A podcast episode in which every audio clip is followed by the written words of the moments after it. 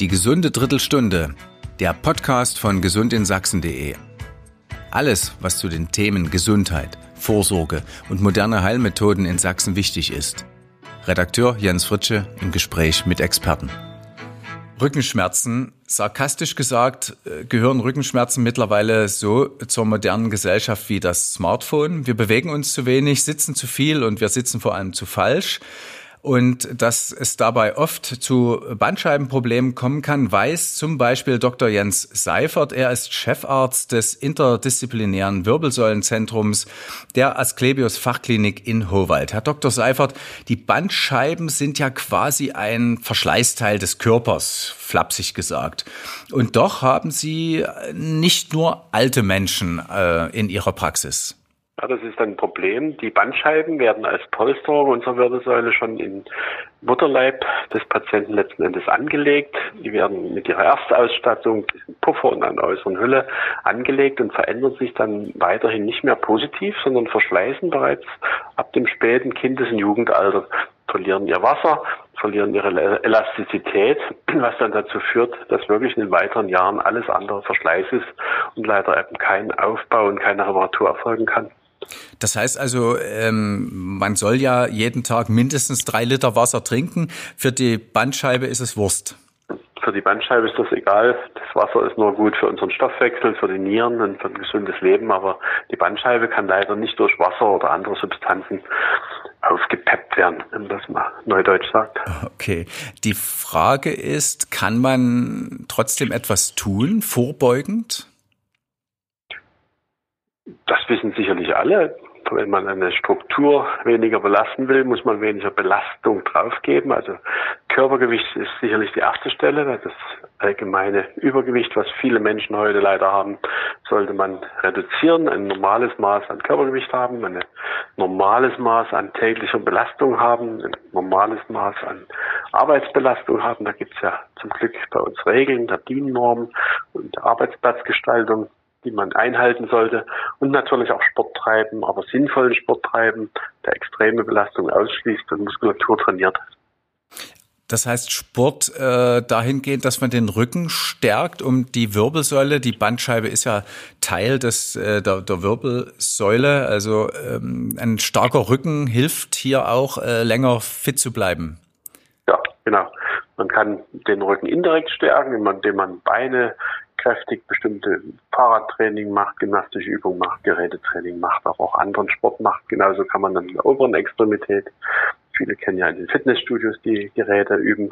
In der Regel lässt man dabei den Rücken in gleicher Position, dass man also isometrisch nennt man das, den Rücken irgendwo anlehnt, irgendwo hinlegt und dann obere und untere Extremität trainiert, beziehungsweise ganz sinnvolle Rückenübungen macht, aber da muss man schon sich mal Tipps holen von dem Trainer oder dem Physiotherapeuten.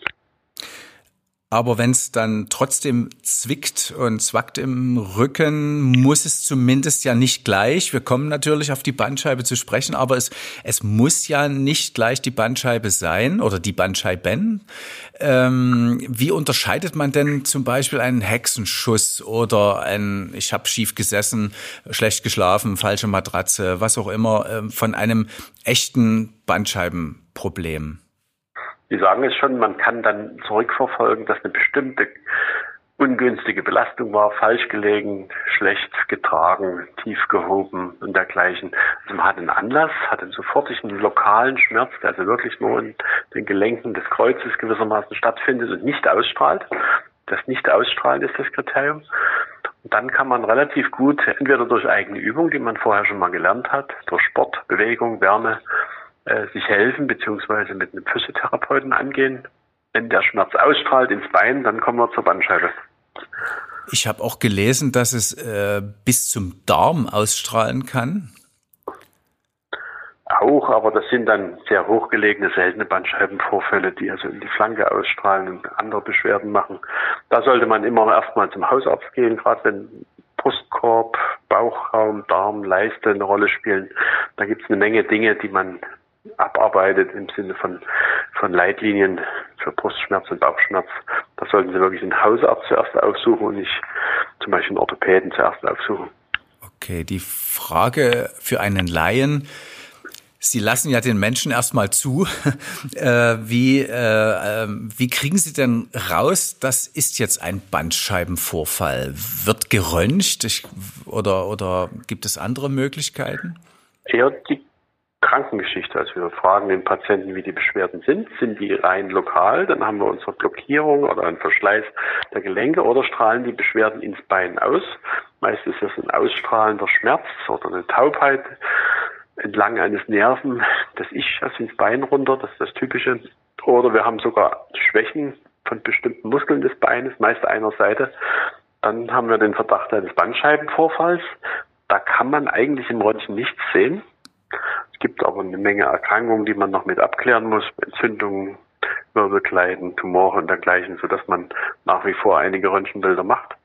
Aber in der Regel wird das Kernspintomogramm als Mittel der Wahl für den Bandscheibenvorfall genommen.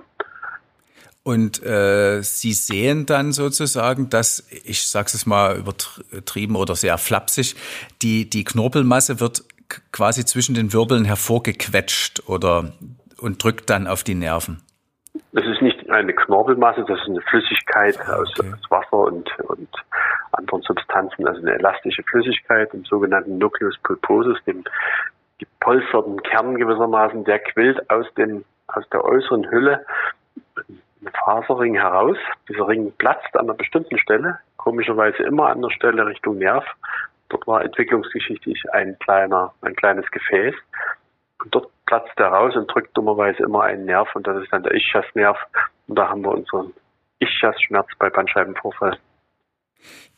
Sie sind natürlich als, als Chirurg äh, sofort äh, eigentlich äh, prädestiniert zum Messer zu greifen, aber Sie sagen auch äh, selbst, man muss nicht immer operieren. Sie haben ähm, auf Ihrer Internetseite, habe ich gelesen, 85 Prozent ähm, der Bandscheibenvorfälle können auch konservativ behandelt werden. Wie entscheiden Sie das? sind sogar noch mehr, sind sogar 94 Prozent in Studien Bandscheibenvorfälle, die konservativ behandelt werden können. Das sind meist jüngere Leute zwischen 25 und vielleicht 45, die diese Vorfälle haben. Äh, man entscheidet nach, nach Leitlinien und Kriterien, wie lange besteht die Symptomatik, wie sind die ausstrahlenden Schmerzen, gibt es neurologische Störungen, ist Blase- und Mastdarmfunktion intakt, wie ist das Leid des Patienten, wie ist die Psyche des Patienten, spielt auch eine Rolle? Und wie war die Vorbehandlung. Und sind alle diese Dinge eher günstig und so gelegen, dass wir an der frühen Phase der Erkrankung liegen, bleibt man konservativ. Haben wir eine längere konservative Behandlung über acht bis zwölf Wochen, haben wir einen Patienten, der vielleicht auch Störungen hat in Muskeln, in Gefühl und Blasenmastdarmfunktionen, dann entscheiden wir uns für die Operation. Wie gesagt, bleiben am Ende circa sechs Prozent noch. Äh, konservativ heißt bei Ihnen dann äh, Gymnastik und dergleichen oder was tun Sie? Man macht nicht mehr so eine Bettruhebehandlung, wie man es früher gemacht hat mit Stufenbett, sondern man macht eher aktive Dinge, dass man den Patienten mobil lässt. Schon eine gewisse Schonung, ist ja ein Schaden eines Körperteils, eine gewisse Schonung am Anfang, meist mit Arbeitsunfähigkeit, mit Schmerzmitteln. Dann fängt man an mit Elektrotherapie, dann fängt man an mit dieser isometrischen Krankengymnastik, also der Rumpf bleibt am gleichen Fleck und man baut ganz langsam Spannung auf. Dann mobilisiert man den Patienten, lässt ihn rumlaufen und optimiert die Schmerzmittel. Aber die eigentliche Heilung der konservativen Therapie findet nicht durch direktes Eingreifen des Tun von Physiotherapeuten und Ärzten statt, sondern es ist eine Selbstheilung. Es ist wie eine Narbenbildung dieses Risses. Dann schrumpft diese Bandscheibe, es ist ja viel Wasser drin und bildet sich zurück, sodass man im MRT plötzlich nichts mehr sieht. Wie lange dauert das ungefähr? Also sehr günstiger Prozess, eine Rückbildung, dass die Beschwerden besser werden, ist sogar vier bis sechs Wochen. Wer in dieser Zeit Geduld hat, Schmerzmittel nimmt, Physiotherapie macht und merkt, die Schmerzen gehen zurück, hat gute Karten, dann kann man davon ausgehen, dass das erfolgreich ist. Man braucht aber etwa so in Summe ein Vierteljahr vom ersten Eintritt der Symptome, bis man zum Beispiel von der Bürotätigkeit so langsam wieder in Takt kommt. Und wenn es äh, doch nicht anders geht, dann Greifen Sie tatsächlich zum, zum Messer oder äh, wahrscheinlich ist es ja heute gar nicht mehr so das, das große Messer, was Sie dann nutzen? Nein, man, man, greift zum Messer, aber man macht nur einen ganz kleinen Stich. Das eigentliche Schneiden ist gar nicht das Problem. In ein kleines Röhrchen rein, was gespreizt wird. Mikrochirurgischer Zugang heißt das, das ist 1,5 Zentimeter groß nur. Dann kleine Fräsen wie beim Zahnarzt, um die Wirbelsäule an einer Stelle zu eröffnen. Guckt mit dem Mikroskop in dieses Loch hinein und beseitigt dann den Vorfall und damit den Druck auf den Nerven. Und der Patient merkt sofort, wenn er am Abend aufwacht und auch aufstehen kann, dass der Beinschmerz weg ist. Das heißt, er könnte dann am nächsten Tag wieder arbeiten gehen? Nein. Nee. man, hat, man hat eine Wunde, man hat eine Wundheilung, man hat äh, auch noch eine Vorgeschichte, dass man also geschwächt in die ganze Geschichte reingeht nach konservativer Therapie. Theoretisch ist das der Anspruch, aber man braucht doch einige Zeit auch nach einer Operation. Da gibt es gute Untersuchungen, dass man konservativ operative Therapiewege verglichen hat. Die Zeiteinheit ist fast gleich. Also ob man operativ oder konservativ behandelt, man braucht fast die gleiche Zeit der Therapie. Das äh, liegt also nur, ob man sich dafür oder für äh, konservativ entscheidet, an, an der Schwere äh, sozusagen. Genau. Hm. Schwere oder ob Ausfallserscheinungen stattfinden oder ob die konservative Therapie erfolglos war. Dann verlängert sich natürlich der Gesamtweg.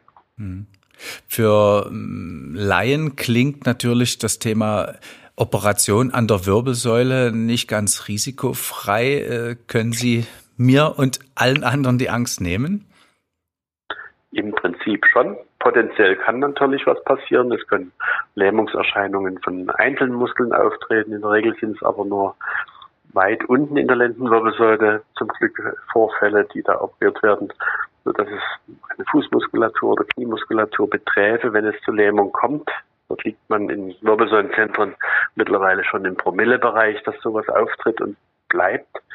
Ansonsten sind die Risiken überschaubar und wenn das in den Händen von erfahrenen Leuten äh, ist, das können wir ihnen bei uns bieten, äh, passiert in aller Regel fast nichts. Wenn ich jetzt ein Problem habe, wie komme ich zu Ihnen? Wie komme ich zum Hohwald?